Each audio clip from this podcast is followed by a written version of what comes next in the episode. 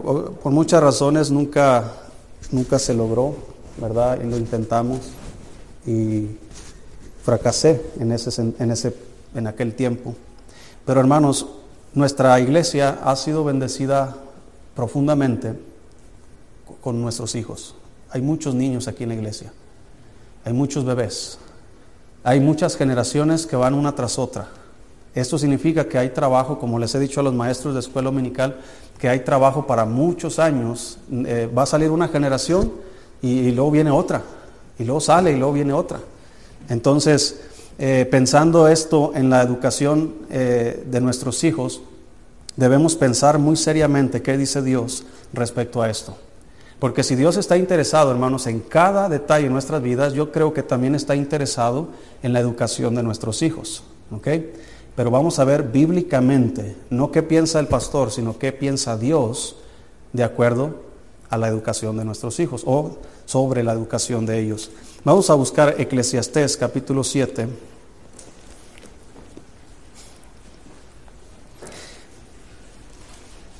La iglesia o el cristianismo, hermanos, no está peleado con la educación. Eh, usted debe saber muy bien que las mejores universidades del mundo, hermanos, fueron creadas por cristianos. De hecho, hermanos, fue el cristianismo quien trajo todo el avance tecnológico y, todo el avance en ciencias que existe en la actualidad. No crea, hermanos, que eh, creyendo que venimos del chango, ¿verdad? Tenemos todo lo que tenemos ahora. No, es, es por la ciencia que antes tenían. Los grandes científicos de antes, hermanos, porque hoy día carecemos de ese tipo de científicos. Los científicos de hoy día se proclaman eh, principalmente ateos, pero los grandes científicos del pasado, muchas de las medidas que tú usas en la física, en la química, vienen de sus nombres de cristianos. ¿Sí? Eh, muchos cristianos, hermanos, que descubrieron cosas interesantes. Por ejemplo, si has escuchado, o ¿dónde está eh, este, ¿cómo se llama? Ah, se me fue, Irán, que toma leche, ¿de cuál toma él? Lala entera. Eh, no le, le gusta pasteurizada, ¿verdad? ¿De dónde cree que viene el nombre pasteurizado? de Luis Pasteur, sí fueron a la escuela, ¿verdad? Pero en la escuela, yo, yo cuando aprendí esto ahí en la secundaria, que me enseñaron sobre, pues, cómo él hirvió un caldo, ¿verdad? Y, y, etcétera, y para lo que él estaba estableciendo es que la vida solo proviene de la vida, ¿sí? Es la biogénesis, la ley. Entonces, eso habla de que la vida solo proviene de la vida, porque en aquellos años estaba la enseñanza de que de la muerte proviene la vida. Ves un cadáver y de repente ves gusanos. Y mira cómo nacieron de ahí esos gusanos. Pero no, sino que él quiso con este caldo y a través de eso él eh, pudo eh, establecer cómo quitar las, eh, ¿cómo se dice?, los microorganismos dentro de la leche o de muchos componentes, muchos alimentos que nosotros comemos y tomamos. Él, fue lo inventó, él fue el que lo descubrió. Lo que no me dijeron en la secundaria es que Luis Pasteur era cristiano. Y él estaba en contra de las eh, nuevas enseñanzas de Darwin. ¿Alguien le enseñó eso en la escuela, el maestro de ciencias naturales o de... ¿No? ¿Verdad que no? ¿Tú crees que hoy día, sí, en aquel tiempo que al menos nos enseñaban de física, de química y de todo eso, Hoy día los niños en las primarias, como se quiere implementar el nuevo sistema del gobierno para la educación de los niños, ¿tú crees, hermano, que les van a enseñar principios bíblicos? Les van a enseñar, ya ni digamos principios bíblicos, les van a enseñar cosas coherentes con la ciencia. Dígame, ¿qué coherencia hay de decir que un hombre, si se viste de mujer, es una mujer? Eso no es científico. Y eso tampoco es bíblico. Eso es pecado. Y eso le quieren enseñar a nuestros hijos en la escuela. Les quieren enseñar que ellos, eh, que, que usted y yo no tenemos poder ni autoridad sobre ellos y que ellos pueden decidir lo que ellos quieran ser. Hermanos, ¿va a exponer a sus hijos a ese tipo de enseñanzas? Yo creo que muy dentro de usted no quiere eso. Pero también como cristianos y como iglesia, ¿qué vamos a hacer al respecto? No es nada más decir, no los mandes a la escuela, pero ¿qué vamos a ofrecer a, cambio? E, es lo que quiero enseñar. Dice Eclesiastés capítulo 7, versículo 11, si estamos ahí. Escuche lo que dice, hermanos. Buena es la ciencia con herencia y provechosa para los que ven el sol. Porque escudo es la ciencia y escudo es el dinero, mas la sabiduría, ¿qué hace? Excede, en que da vida a sus poseedores. Vamos a orar. Dios, gracias por su palabra, bendícela, por favor. Señor, usted conoce nuestras vidas, nuestras necesidades y sabe lo que debemos y necesitamos escuchar. Por favor, ayuda en esta hora, en el nombre de Jesús. Amén. Dice la Escritura, buena es la ciencia con herencia. La ciencia a la que se refiere aquí, hermanos, es la, forma en cómo entendemos o el estudio de cómo entendemos el mundo que nos rodea. ¿Sí? ¿Cómo entendemos? Todos los que son ingenieros saben que hay leyes eh, de la física, saben que hay leyes, eh, los que manejan electricidad saben de potencia, saben de, de fases, saben de esto. ¿Por qué? Porque todo eso es conocimiento que Dios ha dado al hombre. ¿Verdad? Los que hacen, los que aún, el agricultor, hermano, tiene ciencia. Sabe cuándo es el tiempo de sembrar, sabe qué semilla se debe sembrar en tal lugar. ¿Verdad? Aquí, ¿cuántos de ustedes han visto aquí eh, árboles o plantas de plátano plantadas aquí en Anáhuac? Que dé plátanos. ¿No? Allá donde yo soy en Jalisco, hermanos, cada casa tiene su propia platanera. Aguacates. ¿Quién de ustedes tiene un árbol de aguacates aquí? Que dé aguacates. No. ¿Por qué? Porque no se dan aquí esos.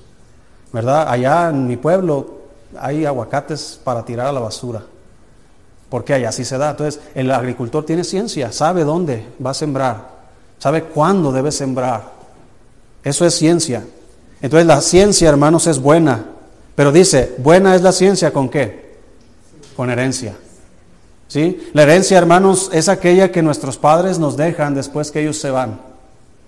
Puede ser desde un banquito hasta una propiedad. Sí, hay padres que no dejan nada, hay padres que dejan deudas, hay padres que dejan problemas, pero hay padres que son muy generosos y dejan una gran herencia. El hijo pródigo se quiso llevar la parte de sus bienes que le correspondían antes de tiempo. Esa es la herencia. Dice, buena es la ciencia con herencia. ¿Qué significa esto? Que si tú le das a tus hijos una buena educación y los apoyas con tus recursos, vas a lograr que tus hijos se, se ¿cómo se dice la palabra? Alcance su potencial. No es lo mismo, hermanos, estudiar de un, niño, un joven que estudie en la universidad, eh, apoyado por sus padres económicamente, o alguien que tenga que trabajar para poder pagar sus estudios. Si ve la diferencia de uno de otro. Por eso es buena la ciencia con qué? Con herencia. Si tú eres estudiante y tus padres te están pagando los estudios, vale más que te esfuerces el doble. Vale más que, te, que le eches ganas. Vale más que no defraudes a tus padres porque ellos están invirtiendo en tu educación. Cuando tal vez tus padres ni siquiera estudiaron. O tal vez tus padres estudiaron de sus propios recursos que ellos trabajaban. Buena es la ciencia con herencia. Y lo dice, hermanos, y provechosa para los que ven el sol. Porque escudo es la ciencia y ¿qué va añadido con ello, hermano? Y escudo es que el dinero. ¿Sabes qué significa? Entre mayor educación tienes, hablando de, de la educación de las ciencias, mayores recursos puedes obtener. Es decir, si tú estudias y te preparas y tienes una carrera y te especializas y sigues invirtiendo en conocimiento y más y más y más, esto te va a dar a ti una posición en una empresa mucho más alta, inclusive puede darte a ti mismo, como muchos doctores, que ellos mismos ponen sus propias clínicas. ¿Y qué pasa? Que una buena educación, una mayor educación, te va a traer mayor qué? Dinero. Así como dice la Biblia. Buena es la ciencia y es provechosa. Escudo es la ciencia, escudo es el dinero. Dígame si no es escudo el dinero para aquellos, por ejemplo, eh, si usted se enferma y tiene un buen seguro médico, no, no, no digamos el seguro de, del IMSS, ¿verdad? Que a veces, hay veces que cubren unas cosas, hay veces que no, o hay veces que no tienen la medicina. No se preocupe, hermana, yo sé que sí, aquí en el de siempre hay, ¿verdad? Pero me refiero, hermanos, a que hay veces que, por ejemplo, yo estaba escuchando que, no sé, Vicente Fox, eh, el seguro médico de gastos mayores, él como 100 mil pesos mensuales. ¿Alguien puede pagar ese seguro médico? 100 mil pesos de seguro de gastos, de gastos, eh, de seguros, ¿cómo se dice? Mayores, gastos mayores. 100 mil pesos. Podemos tener un vehículo, pero hay veces que no podemos pagarle el seguro. Entonces, escudo es el dinero. ¿Qué significa? Que puedes comprarte un carro y puedes pagar un seguro que protege, ¿qué? Tu inversión. Dígame si no es buena la ciencia, si no es bueno el dinero, es provechosa. ¿No les gustaría que sus hijos les alcanzara estas cosas a su vida?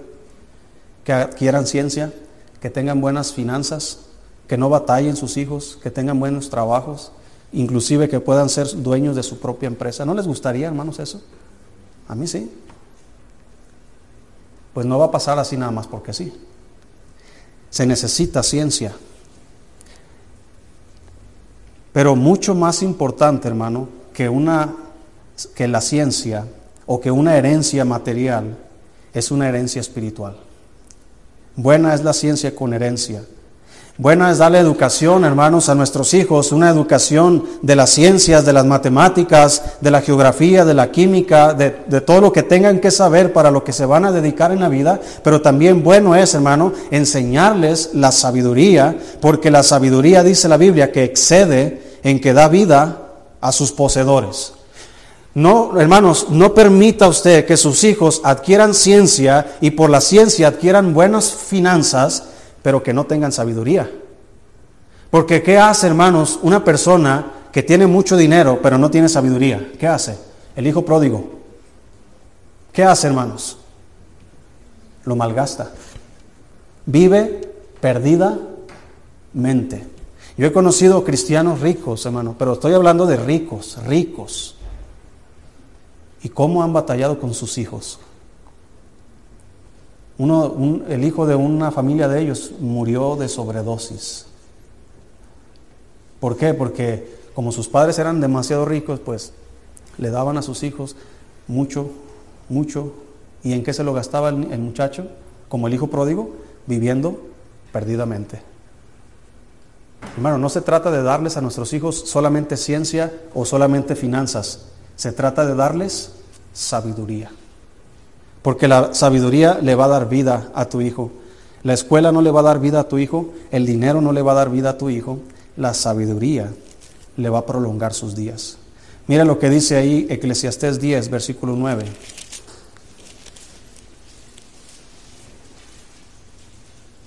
Diecinueve.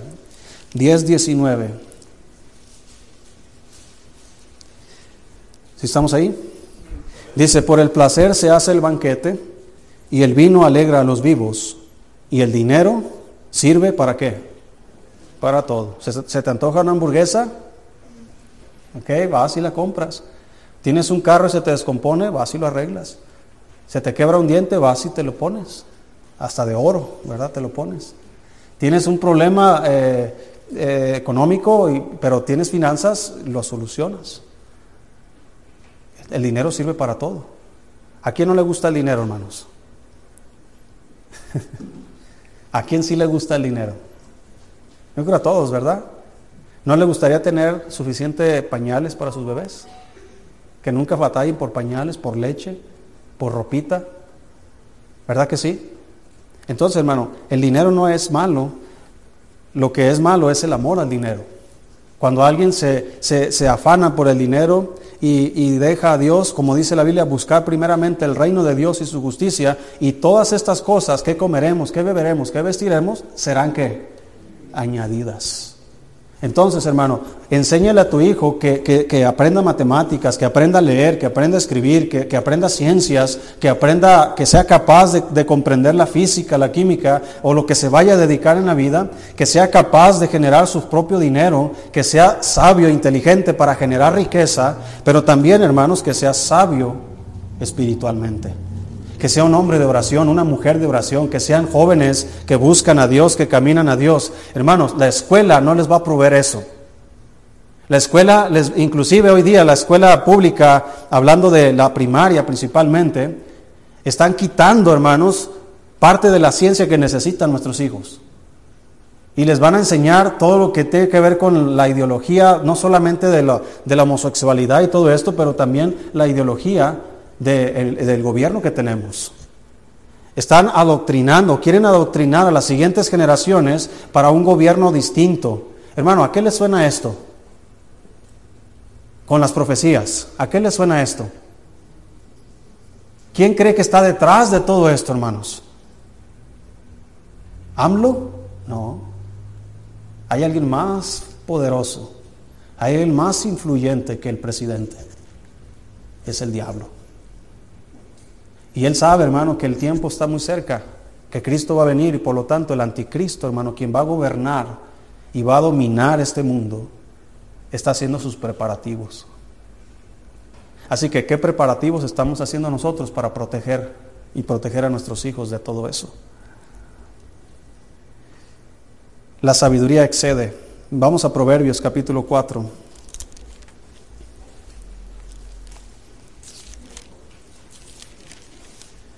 ¿Tienes mejor educación?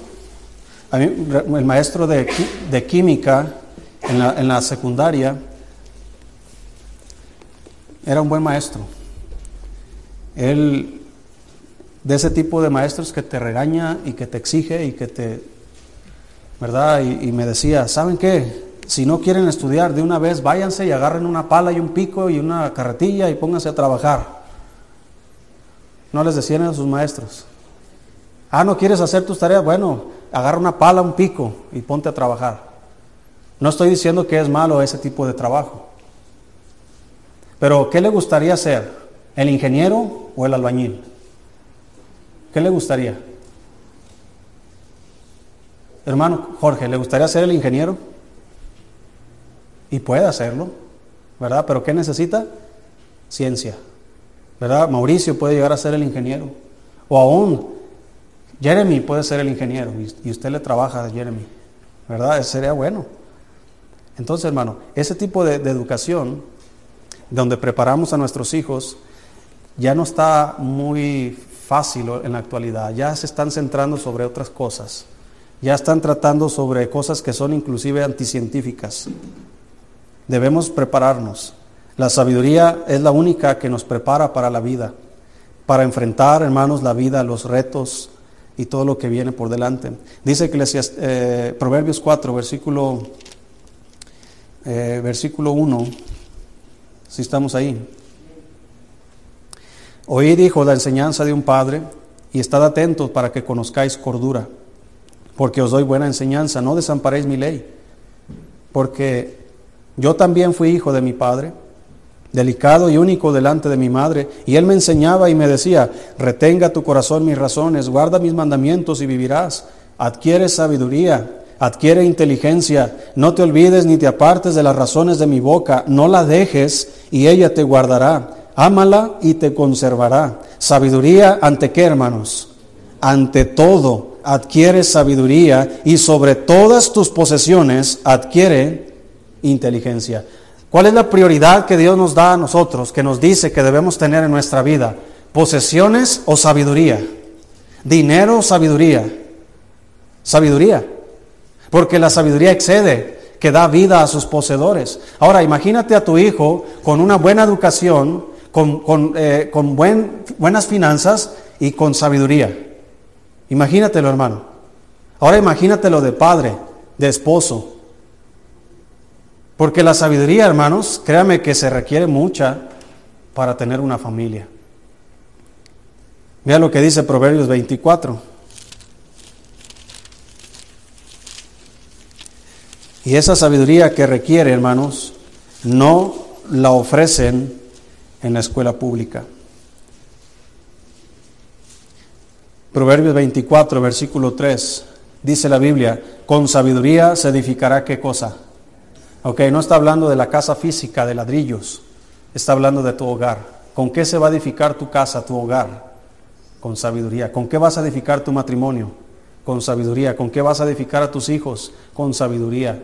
esa sabiduría que tú necesitas y que yo necesitamos, dice la Biblia, si alguno falta sabiduría, pídala a Dios, el cual dará abundantemente y sin reproche. Pero también dice la Biblia, eh, cuando Salomón escribió proverbios, dice los proverbios de Salomón, para adquirir esto, esto, esto y esto. Y la primera cosa que dice es para adquirir sabiduría. La palabra de Dios, hermanos, es para adquirir sabiduría.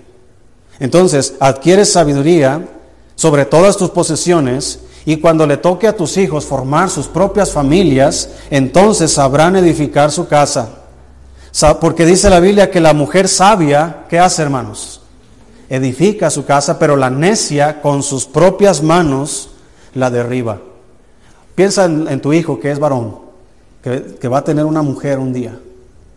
Imagínate a tu, a tu nuera necia, que va a destruir la familia de tu hijo. ¿Te gustaría? ¿Le gustaría? ¿Verdad que no?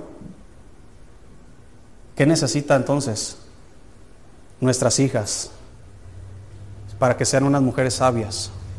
Sabiduría. No solo dice el versículo 3, con sabiduría se edificará la casa y con prudencia, ¿qué hace hermano? Se afirmará. La prudencia, hermanos, es una palabra traducida que viene del freno de caballos. ¿sí? El freno que le pones a los caballos, esa es la prudencia. Literalmente pones, te pones freno en la boca. ¿Cuántos de nosotros hemos dicho cosas de las que nos arrepentimos en nuestro matrimonio? Nada más yo. Todos. Pero déjame decirte que ha habido veces donde te has mordido la lengua. Has querido decir de más y te, te detuviste. ¿Sabes qué fue eso? Prudencia. Dice, la blanda respuesta aplaca la ira. Pero cuando tú y tu esposa están discutiendo y nadie, nadie da una respuesta blanda, sino que siempre están gritando y otro alza la voz y el otro alza la voz y el otro más fuerte, ¿qué se crea, hermanos, en, en la familia? ¿Se calma el pleito? No, se generan nuevos pleitos. Porque ya, ya estando en el problema, ya no sabes ni qué decir y comienzas a sacar problemas del pasado. Y en lugar de afirmar tu matrimonio, en lugar de afirmar tu relación con tus hijos, comienzas a destruirlo. Entonces, eso, hermanos, no, no lo enseñan en la escuela pública. Mire lo que dice el versículo 4. Y conciencia se llenarán las cámaras de todo bien preciado y agradable ¿Cómo vas a llenar tu casa? Te vas a casar, ok, ahí está una muchacha, ¿verdad? Irving se va a casar, ahí tiene esta muchacha, y, se casan. Ahora, ¿van a vivir dónde? ¿Dónde van a vivir? Cuando hermano Gerardo se iba a casar, le dije, hermano, ¿dónde vas a vivir? No me vas a decir que con tus papás, porque no. ¿Dónde vas a vivir? Ya debes tener, no, ya, hermanos, cuando hay interés, se ponen ¿verdad? Los jóvenes rápido, ¿no? Ya tengo una casa, ya estoy apuntado, ya me la van a dar, y etc. Ya tenía todo planeado. Eso es bueno. Y hemos ido a su casa y tienen mesa, tienen sala, tienen cocina. ¿Tú crees que aparecieron así de la nada, hermanos? ¿No? ¿Qué fue lo que le dio todo eso a, nuestro hermano Gerardo? El dinero. ¿El dinero sirve para qué? Para todo. ¿Y cómo vas a mantener a Alexia? ¿Sabías que ella come mucho? Así le dije para ver si se desanimaba. No, ese tengo para, para muchos años. Muy bueno, vamos a casarnos. Pero ¿cómo, ¿cómo vas a llenar tu casa de muebles, de todo bien preciado y agradable? Yo no quiero que venga un muchacho y me diga, oiga, eh, pastor, eh, quiero casarme con su hija Mical. Es posible que eso va a pasar. Pero ¿sabes qué voy a preguntar? Si le pregunté a Gerardo, hermano, ¿tú crees que no le voy a preguntar a ese muchacho? A ver, dime, ¿y cómo vas a mantener a mi hija? ¿Y qué le vas a ofrecer? ¿Y cómo van a vivir? ¿En qué trabajas? ¿Estudiaste? ¿Qué estudiaste? ¿En dónde trabajas? ¿Cuánto ganas? ¿Sí me explico? Pastor, ¿a poco así? Es mi hija. No es cualquier persona. ¿Sí me explico, hermanos? Entonces, pero no solamente enfocándonos en cuánto ganas, en qué esto y lo otro, en qué trabajas, pero a ver, si es un, joven desconocido que viene de otra iglesia, no sé, eh, oye, espérame, el pastor de fulano, ¿cómo es el muchacho en la iglesia? ¿Cuánto tiempo tiene en la iglesia? ¿Es algo el muchacho? ¿Sirve en la iglesia? ¿Es fiel? ¿Apoya en, la, en, la, iglesia? ¿Hace algo en la iglesia? ¿O es de los que llega tarde? ¿Es de los que a veces va, a veces no? Hermano, si yo le doy a mi hija a un muchacho que a veces va y a veces no va a la iglesia, ¿qué cree que va a hacer cuando se casen? Va a apartar a mi hija que yo he tratado de tenerla siempre conmigo en la iglesia y va que venga un muchacho y se la lleve y la aparte de la iglesia y de las cosas de Dios. Eso no es sabiduría. Entonces, hermanos, debemos preparar a nuestros muchachos, porque nuestros muchachos pueden ser ese muchacho que no es fiel.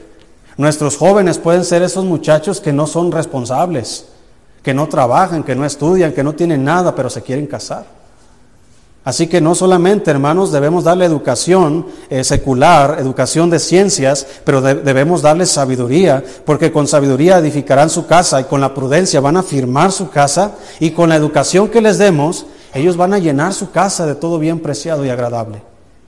Ellos van a tener inclusive hasta mejores cosas que las nuestras, hasta mejores vehículos de los que nosotros manejamos, tal vez. Pero necesitan sabiduría. Mira hermano, la sabiduría y la ciencia van de la mano. Dice Proverbios 19, búsquelo ahí por favor. Proverbios 19, versículo 2.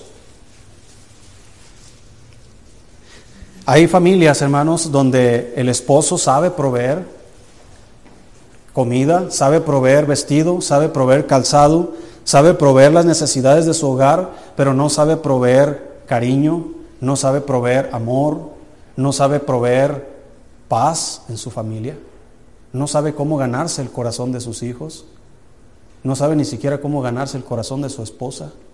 No pienses que porque ya te casaste con tu esposa ya, ya la conquistaste. Debemos, debemos siempre estar alimentando ese amor que tenemos en el matrimonio. Porque déjame decirte, hermano, que cuando nos casamos, antes de casarnos éramos buenos, conseguíamos hasta lo que no teníamos para poder ir y visitarla e invitarla a un, burrito, ¿verdad? O algo. Nos casamos, tienen sus necesidades. Ah, a ver cómo le haces tú. Oye, si que no te morías por ella, que no, que no ibas hasta el fin del mundo para conseguirlo, que, oh, necesito una flor silvestre de aquí, oh, yo voy por ella. ¿Verdad? Ya a mí me gustan las flores de color tornasol.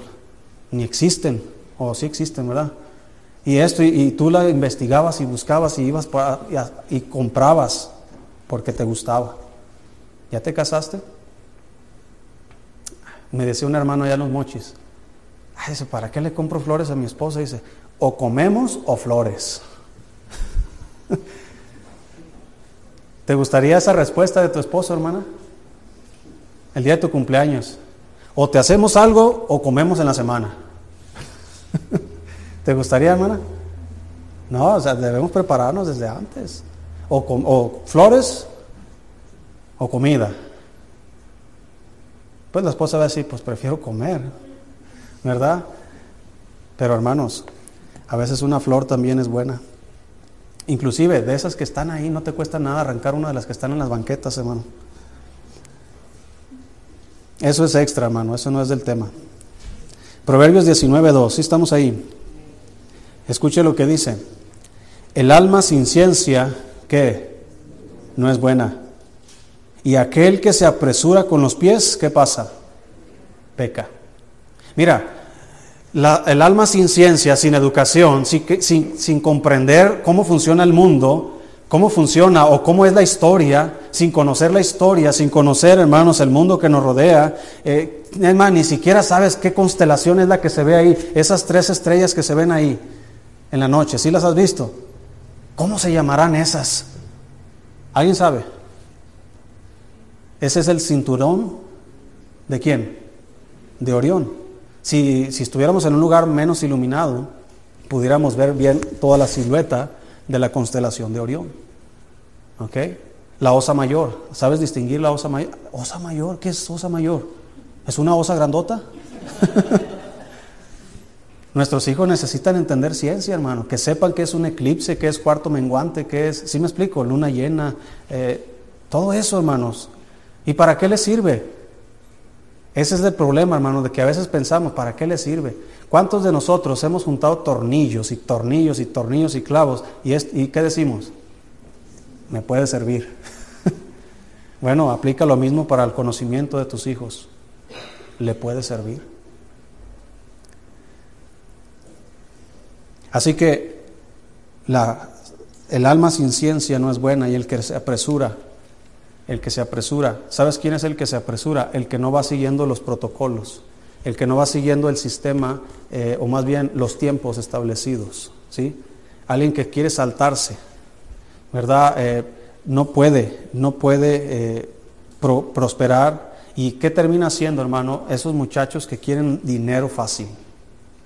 ¿Qué terminan haciendo esos muchachos? Robando, asaltando o en la delincuencia organizada. ¿Sí? Jovencitos, muchachitos de 15, 17, 18 años, hermanos, eh, con fajos de dinero. ¿De dónde sacó un muchacho de 18 años tanto dinero? ¿De su empresa? ¿Tiene una empresa?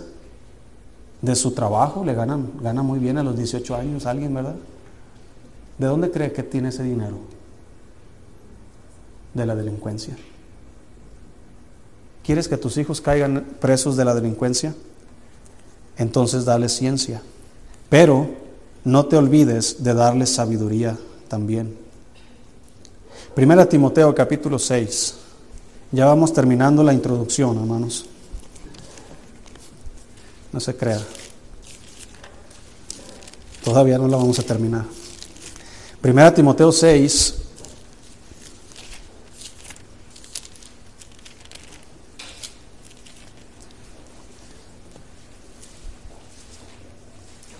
Si estamos ahí. Versículo 20.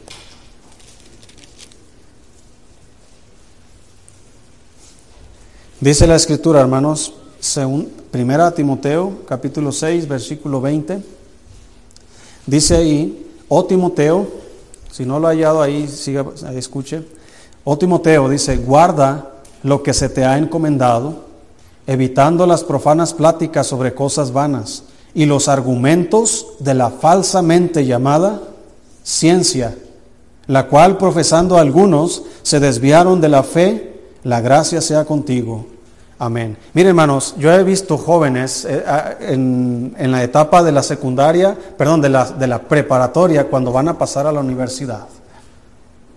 Y yo he visto el comportamiento de ellos, hermanos, que comienza a cambiar, hablando de jóvenes cristianos. Comienzan a cuestionar a Dios, comienzan a cuestionar la palabra de Dios, la veracidad de la palabra de Dios. Porque ahora ellos se creen científicos, porque ahora ellos se creen sabios, porque ahora ellos comprenden las ciencias y, y como que, si, si no, muchos dicen, no puede ser científico y cristiano porque están en contra, cuando no saben que lo más cristiano es lo más científico y lo más científico es lo más cristiano.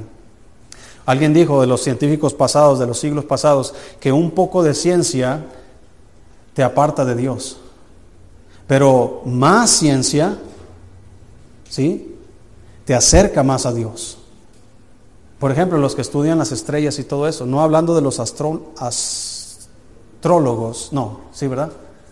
Los que leen las manos y todo eso. No, los astrónomos, los que estudian todos los, los cometas y todo eso. Dice la Biblia, hermanos, que la, los cielos cuentan, ¿qué cosa? La gloria de Dios. Está hablando, esa palabra cuenta, no está hablando de, contar una historia, está hablando de contar. ¿Cuánta es la gloria de Dios? ¿Cuánto, eh, ¿Cuánto mide el universo, hermano? Usamos una palabra para describirlo. ¿Cómo es el universo? Infinito. Los cielos cuentan. ¿Cuánta es la gloria de Dios? ¿Cuánta es la gloria de Dios, hermanos? Es infinita. Él conoce el número de las estrellas, a todas ellas llama por su nombre.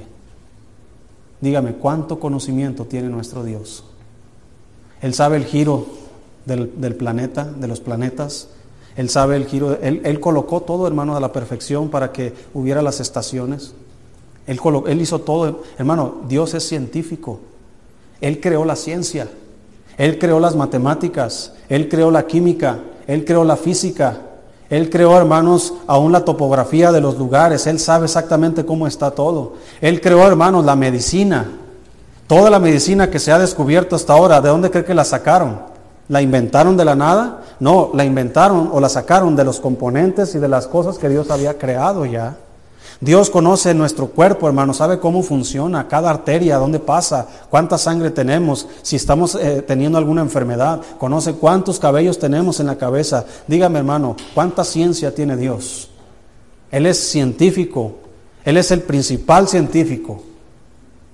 Así que cuando estudiamos las ciencias y, añadimos, hermanos, eh, la sabiduría de Dios, añadimos la ciencia, de, comprender eh, cómo funciona el mundo y añadimos qué dice Dios en cuanto al mundo, vamos a poder tener una comprensión mejor de dónde estamos, de quién somos, de dónde venimos y a dónde vamos. Pero alguien que no tiene sabiduría cree que viene del chango.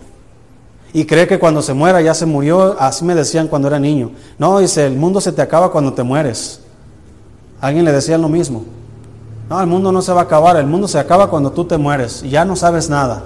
No, esa no es ciencia, porque la ciencia de Dios, la sabiduría de Dios nos dice que la paga del pecado es que muerte.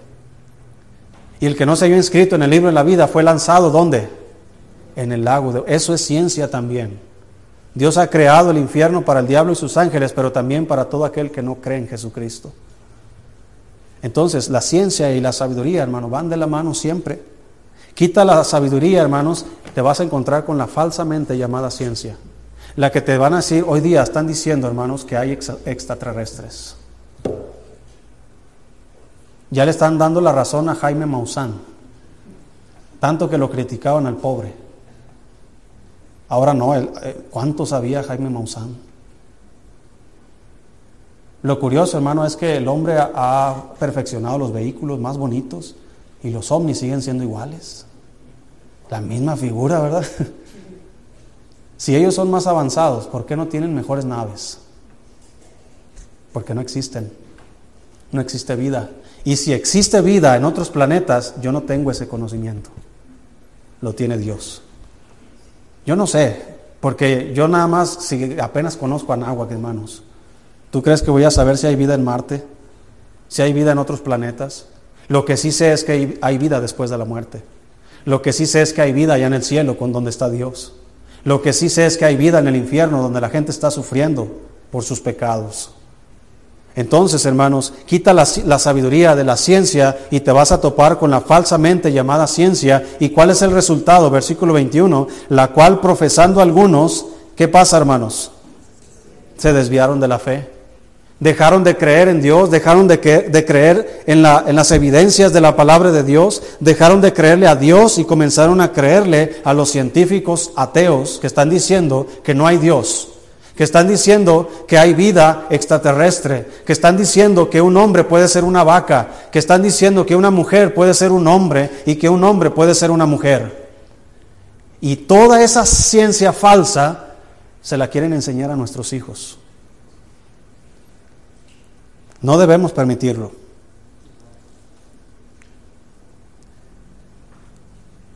Vamos a Lucas capítulo 11, ya vamos en la recta final de la introducción.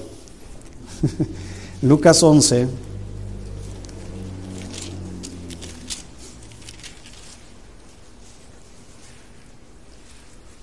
La otra vez, no sé si en la escuela dominical mencioné que yo estaba manipulando unos imanes. Eh, le compré a, mi hijo él unos, unas bolitas de imán ahí en Krill. Eh, y pues sabe cómo funcionan los imanes, ¿verdad? Usted siente la fuerza de los imanes, ¿verdad? Como cuando los junta y se pegan, usted no, y, y le lleva sus manos, cuando los pone en polos iguales, ¿qué pasa? Comienza, sientes que no se pueden pegar, ¿verdad? Y se te hacen para los lados así. Esa fuerza, hermanos, que, que tú puedes sentir, pero que no puedes ver, eso, hermanos, es creación de Dios. Ponte a pensar, hermano, cómo Dios cuelga la tierra de la nada. ¿cómo se sostiene la tierra en el espacio? Dios creó la tierra. Dice que Él creó las columnas de la tierra. ¿Qué hace una columna, hermanos? Sostiene. Y en forma espiritual dice la Biblia que la iglesia es columna y baluarte de la verdad. ¿Cómo va a sostener su vida usted y yo, hermano? A través de la palabra de Dios, a través de la iglesia que Dios edificó en la tierra. Entonces, estos imanes que yo estaba manipulando, yo estaba pensando, ¿qué es este poder? Porque es un poder. ¿Qué es lo que hace que, que no pueda juntar estos y cuando lo volteo se atraen y se pegan y yo batallo para quitarlos? Son dos pedacitos de imanes, hermanos, y podemos ver su fuerza. Ahora imagínate el magnetismo que tiene la Tierra en cantidades de toneladas, de toneladas, de millones de toneladas, que hace que la Tierra, ¿qué hace, hermano? Flota. Lo impresionante de esto, hermano, es que la Biblia dice, todo fue creado por medio de Él y para Él. Y todas las cosas en Él subsisten. Lo que yo estaba experimentando, hermanos, con estos simples imanes, era el poder que usa Jesucristo para sostener el universo en mis manos. Ahora imagínate, hermano, si este conocimiento de las ciencias, junto con la sabiduría de la palabra de Dios, se las damos a nuestros hijos, hermano, ellos no van a andar diciendo que vienen del chango. Ellos van a decir, en el principio creó Dios los cielos y la tierra. Y todas las cosas fueron creadas por Él y para Él, y todas las cosas en Él subsisten. Así que, dice aquí hermanos en Lucas 11, versículo 52, fíjese hermano, lo que está, eh, es interesante lo que dice aquí. Dice, hay de vosotros, ¿quiénes? Intérpretes de la ley, aquellos que se ponen a estudiar y a leer y, y enseñar la ley de Dios. Porque habéis quitado, ¿qué cosa? La llave de la ciencia. Vosotros mismos no entrasteis y a los que entraban se los impedisteis. ¿Qué es esta llave, hermano, que habían quitado? Está hablando, hay de vosotros, pero ¿a quiénes les está hablando? ¿A los maestros de la escuela? No. ¿A las de las universidades? No. ¿A los de las sinagogas? ¿A los intérpretes de la ley? Aquellos que abren la ley de Dios y la interpretan, la comunican al pueblo, han quitado la llave de la ciencia. ¿Quién es esta llave de la ciencia? Dice la Biblia, vamos a buscar ahí por favor en Colosenses capítulo 2.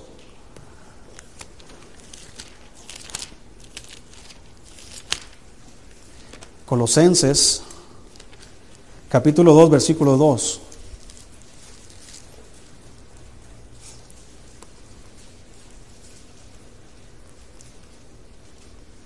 Si estamos ahí.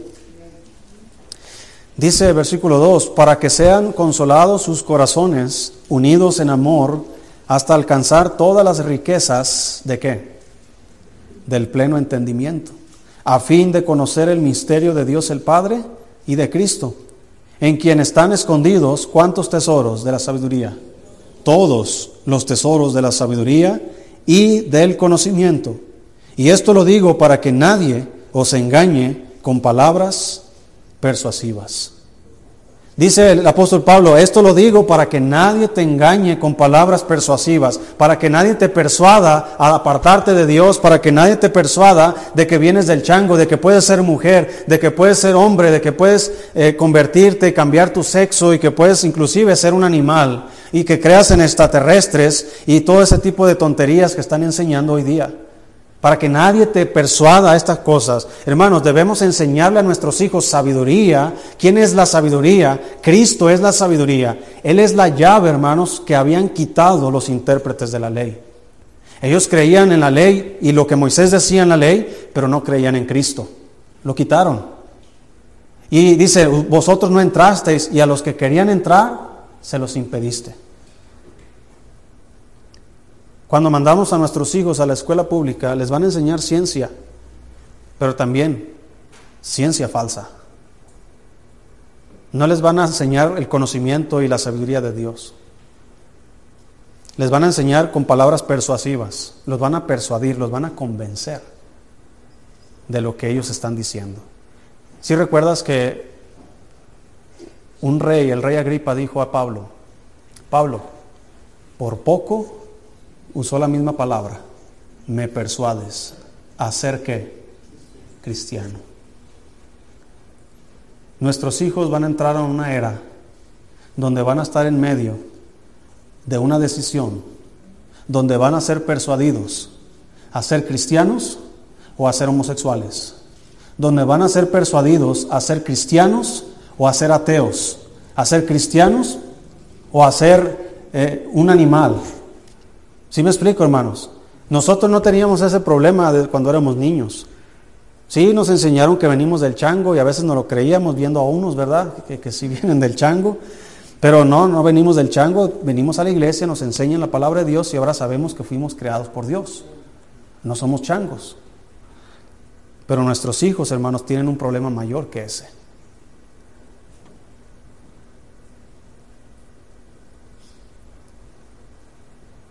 Dice Romanos 2, ya vamos a terminar. Siempre les digo eso para que usted se anime, para que se sacuda un poquito. ¿Verdad? Siempre que decimos, ya vamos a terminar, ah, siempre respiramos profundo. Entonces es el propósito de que siempre les digo, ¿verdad? Para que, para que usted se anime. Romanos 2, versículo 17. Fíjense, hermanos, lo que dice la Biblia. Dice aquí, versículo 17, tú tienes el sobrenombre de judío y te apoyas en la ley y te glorías en Dios y conoces su voluntad e instruido por la ley apruebas lo mejor y confías en que eres guías de los ciegos, luz de los que están en tinieblas, instructor de los indoctos, maestro de niños, que tienes en la ley la forma de qué, hermanos? De la ciencia y de la verdad. Todo lo que la ciencia habla, hermanos, de alguna forma se encuentra en la palabra de Dios. Una vez hablé con un abogado, muy cercano a mí, un abogado, muy sabio en cuanto a los estudios seculares, pero se sorprendió mucho cuando yo le expliqué por qué hay un año bisiesto. ¿Alguien sabe? ¿Por qué cada cuatro años se añade un día más en el mes de febrero? No, pues es que así los romanos y quién sabe qué hicieron un calendario así. No, ¿cuál romano? Ni qué. ¿Sabes que tiene una explicación científica? Hay dos eventos en la Biblia que marcaron o que sí, que marcaron, hermanos, eh, ese, ese, ¿cómo se dice? Ese cambio en, el, en, las vueltas que, que da la tierra. ¿Cuál es el primer evento? Dice la Biblia que cuando Josué y el pueblo de Israel estaban peleando contra Amalek, eh, Josué, eh, no sé si era Amalek, pero estaban peleando y oró y dijo, Sol, detente en Gabaón y tu luna en Ascalón. Y dice que el sol no se puso casi un día entero hasta que Israel derrotó a sus enemigos. Yo creo que nuestros antepasados aztecas, ¿verdad? Según la historia que nos cuentan, estaban tratando de calmar a los dioses, ¿verdad? Oh, ¿por qué tenemos un día tan largo? ¿Verdad? Hicieron sacrificios y mataron gente y quién sabe qué tanto. Cuando realmente allá en, allá en Israel estaban en una pelea, ¿verdad? Y Dios permitió que el sol se detuviera. Los científicos dicen, la Biblia se equivoca porque el sol no es el que se mueve, sino la tierra. Pero lo que Dios está hablando, hermanos, es desde la perspectiva del hombre. Desde tu perspectiva, ¿quién se mueve? El sol. La Biblia habla, sale el sol, se pone el sol. ¿Verdad que sí? No dice, la tierra giró y después giró. Eso no se oye tan científico, ¿verdad? ¿Cuál es el otro evento? Uno de los reyes de Israel le pidió una prueba a Dios. y le dijo, el, el sol se puede adelantar no sé cuántos grados en el reloj de acá, o sea, un reloj de arena, de esos que, que marcan la sombra, se puede adelantar y dice, es fácil que el sol se adelante, pero que no se atrase. Entonces, ¿sabes qué pasó, hermanos? Que se, 10 grados en el reloj de acá se atrasó el sol. En tiempo, no sé cuánto tiempo sería, pero esos dos eventos marcaron que, eh, que algo pasó en la naturaleza, en, el movimiento de la Tierra, que cada cuatro años se completa un día más. Ese es el día que faltaba. O más bien, es el día de más que, se, que hubo en aquel tiempo. Eso es ciencia. No te lo van a explicar eso en la escuela. Te van a tratar de decir cosas muy científicas y esto y lo otro, y que el sol y que un cometa y que hace 500 millones de años tal vez fue porque pasó un cometa muy grande y, movió la tierra y la sacudió y por eso el sol se hizo así. ¿Quién sabe qué te van a inventar? Pero la Biblia, hermanos, en la Biblia tienes la forma de la ciencia y de la sabiduría y de la verdad. Así que voy a terminar con esto, hermano. ¿Qué puede hacer la buena ciencia? Junto con la sabiduría en la vida de tus hijos. Vamos a buscar ahí Daniel. Es el último libro que buscamos.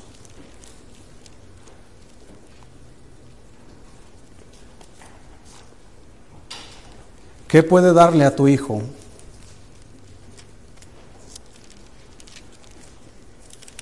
Si le das ciencia, no la ciencia falsa, sino la ciencia que proviene de Dios, junto con la sabiduría, ¿qué beneficios puede obtener su hijo al darle estas dos cosas? Porque déjeme decirle, hermano, que mandarlo toda la semana a la escuela pública y pensar que la clase de escuela dominical del domingo va a contrarrestar todas las enseñanzas paganas que les están enseñando allá, estás equivocado. No, no, no, no funciona así vas a hacer a lo que estás expuesto. Expone a los niños a Dios, a la palabra de Dios. Dice, instruye al niño en su camino y ¿qué va a pasar? Cuando fuere viejo no se apartará de él. Ahora, la Biblia no dice qué tipo de camino. Puedes instruir a tu hijo en un camino incorrecto y nunca se apartará de él, aunque, aunque fuera viejo. Pero puedes eh, instruir a tus hijos en el camino correcto de Dios y aun cuando fuere viejo nunca se apartará de él. Mire Daniel 1, versículo 3. ¿Qué puede darle a tu hijo si le damos ciencia, voy a decirlo así, ciencia sana y sabiduría juntamente? Dice Daniel 1.3, y dijo el rey Aspenaz, jefe de sus eunucos, que trajese de los hijos de Israel, de los barrios del que sea, no, ¿de dónde? Del linaje real de los príncipes, muchachos que estén gorditos, bien parecidos, guapetones, chulos. No, ¿qué dice? Muchachos en quienes no hubiese tacha alguna de buen parecer, pero vea, enseñados en toda sabiduría, sabios en ciencia y de buen entendimiento, e idóneos para estar en el palacio del rey y que les enseñase las letras y las lenguas de los caldeos. ¿Qué tipo de muchachos buscaba el rey? ¿Cualquiera? No, muchachos bien parecidos, de linaje los reyes, y sabios, y entendidos. Imagínate que a tu hijo se lo lleven a Babilonia. ¿Va a ser escogido? No, ese no, ese déjalo ahí. ¿Verdad? Quiero puros que saben, no de los que no saben ni contar. Sí, no saben las matemáticas, no saben ni escribir, no saben ni leer. Dice versículo 18. Vea, sabemos la historia, ¿no? Cómo Daniel se propuso en su corazón no contaminarse, etcétera, etcétera. Dice, pasados pues eh, los días, versículo 18, 17, perdón, a estos cuatro muchachos, Dios les dio conocimiento e inteligencia en todas las letras y qué? y ciencias. Y Daniel tuvo entendimiento en toda visión y sueños. Pasados pues los días al, al fin de los cuales había dicho el rey que los trajesen, el jefe de, sus, de los eunucos los trajo delante de Nabucodonosor. Y el rey habló con ellos. Y no fueron hallados entre todos ellos otros como Daniel, Ananías, Misael y Azarías. Así pues estuvieron delante del rey. Escucha esto, hermano. En todo asunto de sabiduría e inteligencia que el rey les consultó, los halló diez veces mejores que todos los magos y astrólogos que había en todo su reino. Dígame, hermano, si no vale la pena darle ciencia y sabiduría a la vez a nuestros hijos. ¿Dónde los coloca, hermano, a nuestros hijos? Los pone en una mejor posición, no solamente delante de los hombres, pero en una mejor posición delante de Dios. Dios puede darles a ellos, hermanos, no solamente la sabiduría, el conocimiento, pero la protección por su fidelidad y servicio. Dígame, estos, estos hombres enfrentaron, hermanos, el fuego de un horno ardiendo y Dios los libró. Daniel enfrentó a los leones, hermanos, y Dios tapó la boca de los leones. ¿Por qué? Porque estos muchachos, hermanos, no solamente eran sabios en cuanto a las ciencias, pero eran sabios en cuanto a la Biblia, en cuanto a Dios, en cuanto a su palabra. Hubo un problema de un rey, versículo capítulo 5.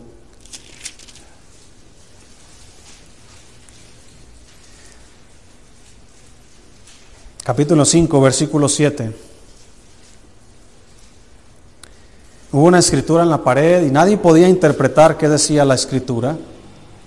Dice versículo 7, el rey gritó en alta voz que hiciesen venir magos, caldeos y adivinos y dijo el rey a los sabios de Babilonia, cualquiera que lea esta escritura y me muestre su interpretación, será vestido de púrpura y un collar de oro llevará en su cuello, y será el tercer señor en el reino. Entonces fueron introducidos todos los sabios del rey, pero no pudieron leer la escritura ni mostrar al rey su interpretación.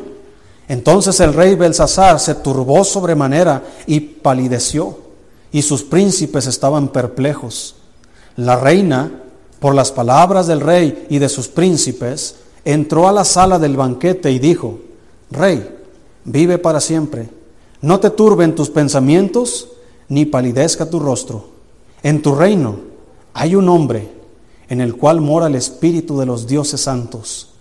Y en los días de tu Padre se halló en él luz e inteligencia y sabiduría como sabiduría de los dioses al que el rey Nabucodonosor, tu padre, oh rey, constituyó jefe sobre todos los magos, astrólogos, caldeos y adivinos, por cuanto fue hallado en él mayor que hermanos, espíritu y ciencia y entendimiento para interpretar sueños y descifrar enigmas y resolver dudas. Esto es en Daniel, al cual el rey puso por nombre Belsasar. Llámese pues ahora a Daniel, y él te dará la interpretación. Hermano, qué bendición va a ser si nosotros nos preocupamos por nuestros hijos y les damos buena ciencia y les damos sabiduría y que un día nuestros hijos sean consultados para resolver los problemas de la humanidad. Que nuestros hijos sean consultados para resolver los problemas de su fábrica, de su empresa, de su trabajo. Para que nuestros hijos sean los capaces de resolver los problemas no solamente de su propia casa, pero problemas de otras casas. ¿No le gustaría así, hermanos, a sus hijos? ¿No le gustaría, como a José, hermanos, que el faraón lo puso como el principal del reino, solo después de él? Y que les decía que todos debían, venir a, José porque no hay nadie como José en todo Egipto. Así que, hermano, pensar en darle buena educación a nuestros hijos sin la ciencia, sin la, la sabiduría de Dios, los vas a exponer a que se desvíen de la fe. No, pero pastor, ¿y luego qué van a hacer si no les dan un papel? Hermanos, ahí es donde hay mucha ignorancia de los padres. Más bien te hace falta a ti educación, a los que han dicho eso. Hay padres que dicen, no, es que si no le dan la boleta, ¿para qué te sirve la boleta? Ah, es que ya, ya, ya cursó primer año y si no le dan su boleta, ¿a poco va a conseguir trabajo al primer año de primaria tu hijo? Pero luego, ¿cómo? Hermano, ¿cuántos de ustedes estudiaron en la escuela eh, como la prepa abierta o algo así. Le dieron sus papeles. Bueno, necesita así por ellos. ¿Sí? ¿Es válido? ¿Funciona? Es igual. Mira, en la pandemia, hermanos, voy a terminar ya mire, para que me crea. Voy a terminar ya. En la pandemia hubo un conflicto donde los padres se volvieron locos. ¿Cómo vamos a tener a nuestros hijos en casa? ¿Cómo le vamos a enseñar? Y, hijo, y se volvían locos, se, jalaban los cabellos. Aquí había una hermana, no está aquí, está en la clase, que le dijo la maestra. la hermana nos dijo, eh, nuestros hijos ya sabían leer y escribir bien. Oye, ¿qué material usaste para enseñarles a leer escribir? Ahora que están en casa para yo adelantarle y enseñarle. Y ya les dijimos cuáles materiales. Pues resulta que los maestros de la escuela le dijeron a ella que no, que su hijo no debe estar tan adelantado, que debe estar igual de burro que los demás. ¿Hasta dónde, hermanos, va a llegar esto? Dígame si no es mejor que los muchachos destaquen, que sean mejores. Pero no, este gobierno principalmente, hermanos, hay muchas cosas buenas, pero una de las cosas que no me agrada a mí de este gobierno es que siempre está promoviendo la mediocridad. Siempre está promoviendo el ser pobre, el conformarse, que al cabo hay pensiones para todos. No. Nuestros hijos necesitan ser como Daniel, como Belsasar, como Azarías, como Abednego. Necesitan ser hombres destacados en ciencias y en sabiduría. Que sean consultados primero a ellos porque ellos son los que saben ellos son los que llevan la autoridad. ¿Cómo va a ser nuestro mundo, hermanos, si nos dejamos a nuestros hijos con esa responsabilidad?